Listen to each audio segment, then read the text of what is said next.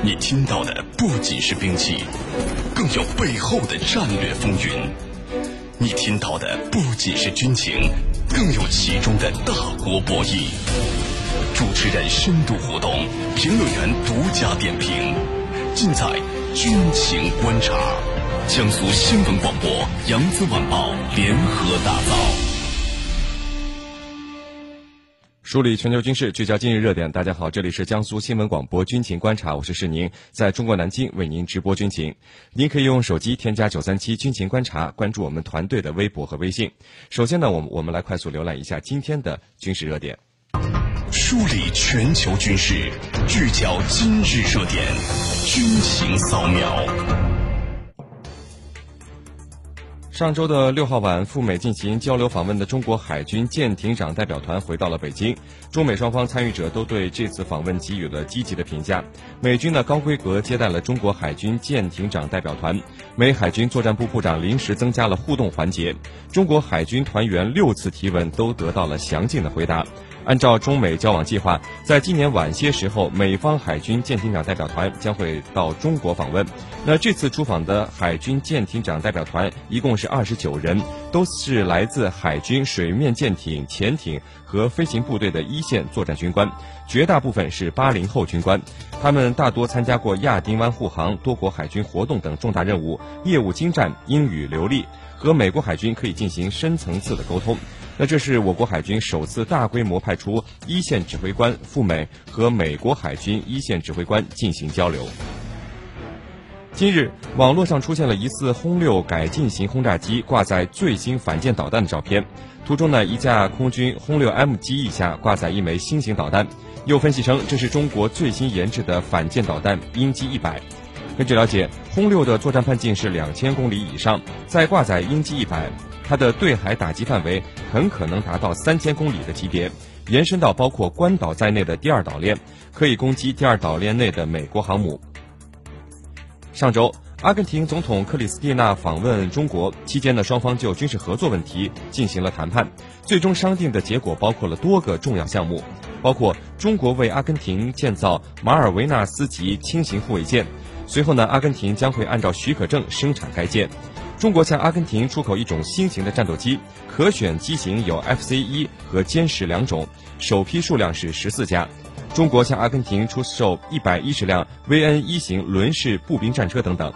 虽然现在还不清楚这笔交易的具体金额，但是马岛级护卫舰据称售价仅五千万美元一艘，在当今的国际军贸市场上绝对是一个良心价。那至于主力战斗机，在当今时代，那是真正的核心装备，绝对是一国实力的象征。如果阿根廷最后选中的是歼十，那么他们将有机会成为中国这种战斗机的第一个海外用户，甚至比中国的传统盟邦巴铁还要早。二月五号，日本自卫队这一天非常的忙碌，不知是为何，俄军驻远东侦察机分队和海军的一支舰队同日抵达日本航行。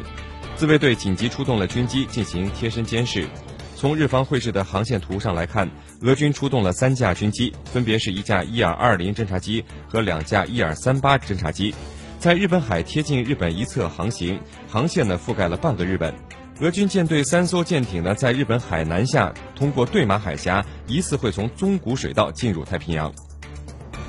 美国多名官员近日证实说，极端组织伊斯兰国抓获约旦飞行员马尔兹卡萨斯贝后不久，阿拉伯联合酋长国就退出了美国主导的空袭伊斯兰国的行动。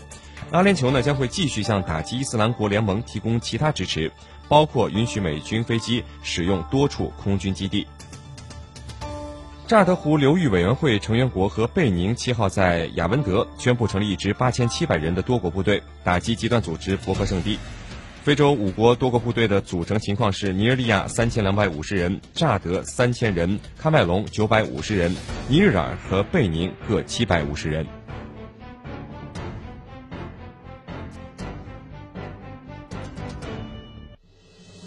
纵观天下军情，解析兵道玄机，深入军情一线，强化国防意识，军情观察。江苏新闻广播、扬子晚报联合打造。各位居民朋友，北大西洋公约组织秘书长斯托尔滕贝格五号在布鲁塞尔宣布，北约将在六个东部欧洲国家建立指挥部门，大幅扩容北约快速反应部队。这是冷战结束以后北约最大的强化集体防务的举动。那今天呢，我们就相关问题连线的是军事评论员、支远防务研究所研究员周成明先生。陈明你好。哎，师姐好。嗯，呃，陈明，那北苏北约的快速反应部队它是一个什么样的部队呢？它的主要作战任务和功能是什么？呃，首先我们应该了解到，北约这个快速反应部队，它是一个由十四个国家，然后呢各自出兵，然后来形成的这么一个部队。那么呢，这个这个部队在刚成立的时候呢，有两万七千人，应该是在在这个二零零二年的时候成立的。那么呢，在之后随着这个呃反恐战争的开始，然后有些部队会调出去执行别的任务了，所以在在这个前一阵子，嗯，应该是只有只有一点三万人的这么一个规模。那么这支部队它的目标是打造一支大约有五千人组成的一支一个一个旅一级的一个一个作战单位，那么能够达到一个呃可以在五天内部署到全球任何一个地方的这么一个能力。那么呢，可以独立执行三十天的军事行动。那么它的这个这个能力呢，这个从目前来看，这个能力是要求是很高的。那么它的嗯，这个根据它的这个北约这个呃快速反应部队的要求，它的主要还是作为一个呃危机管理和这个呃先遣部队的这么一个一个一个作用。它主要用在这个维和救灾和保护一些这个关键性的前出的这么一个战略基地的这么一个作一个作用。那么在之前的这个军事行动中，他执行了，比如说像在零四年执行了，呃，派遣了一部分这个作战部队参加了希腊这个奥运会的安保。那么在卡特琳娜这个飓风袭击美国的时候，又这个快速响应，这个运送了一批这个物资运到美国。那么在这个之后的那个呃阿富汗和伊拉克的这个反恐战争中，它也发挥了一定的作用。那么他现在这个目从目前来讲，他的这个最高的战略指挥权，应该是在这个北约的欧洲我们军最高司令部。但是从目前来看，啊，他的主要作战力量还是依托于美军提供的一些作战力量和这个，呃为为主。那么他的人员由这个，呃呃北约的这些加盟的国家来来这个 这个承担这个这个东西。但是作战装备和一些这个保重要的保障性物资，基本都是由美军的。啊，他目前是这么个状态。嗯，呃，陈明，那这次为什么在保加利亚、爱沙尼亚、拉脱维亚、立陶宛、波兰和罗马尼亚成立这个北约快速反应部队的指挥和控制部门呢？你是怎么看的？嗯，因为我们首先要看到这个北约的快速反应部队，当时这个呃提出的概念是非常早的，大概是在九十年代初就已经提出了这个概念，说是这个当时是主要是以西欧七国，因为这个是。原来在这个这个之前，那个欧盟内部，这个这个这个西欧，它叫西欧联盟，它是一个纯粹的一个军事上的一个一个合作的一个一个关系。但是这个机构后来在零二年、零三年时候解散了。那么当时他们就已经从九十年代就有这概念，要成立一个一体化的这么一个部队，来用应对世界上的突发事件，比如当时就说的，无论是这个呃南联盟，还是这个像这个后来在这个呃非洲发生的一些一些状况，他们都希望呃有这个能力。那么当时呢，因为这个法国，我们知道有这个非常著名的外籍军团，他也在这方面有非常丰富的经验。那么法国也是当时希望由他由自己来牵头。那么他最终整个计划牵涉到不仅仅是装备的统一啊，我们知道他当时有这个法国呃呃欧洲诸国一起搞的这个 A 四百 M 运输机，然后有这个呃这个欧洲的这个战斗机阵风啊台风这个战斗机，那么还有一些其他的东西，他们希望是能够统一形成一个统一的这个。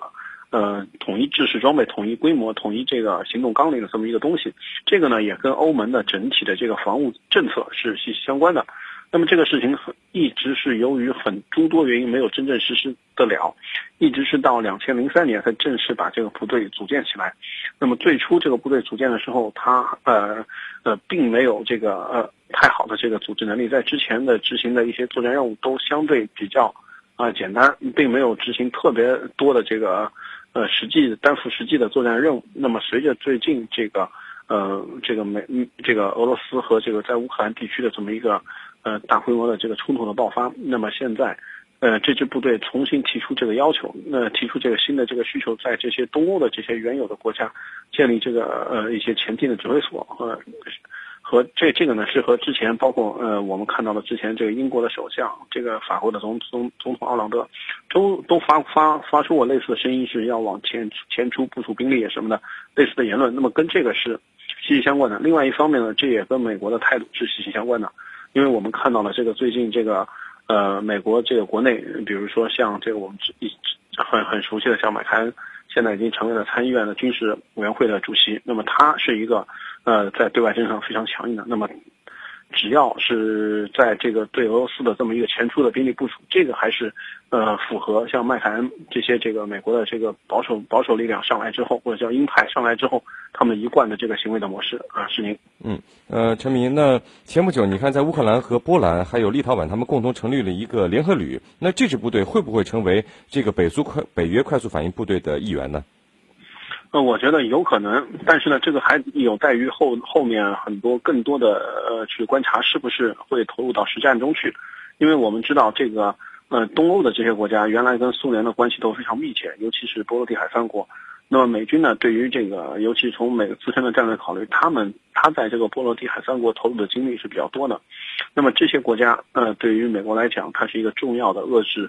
呃苏联这个向西这个推进的一个一个重要的一个门户。那么美军所以在那个去年的上半年，这个呃乌克兰内部的冲突爆发的时候，他就首先先往这个波兰和这个呃波罗的海三国派遣签那个小分队来这个进行了解情况或者这个设立基地。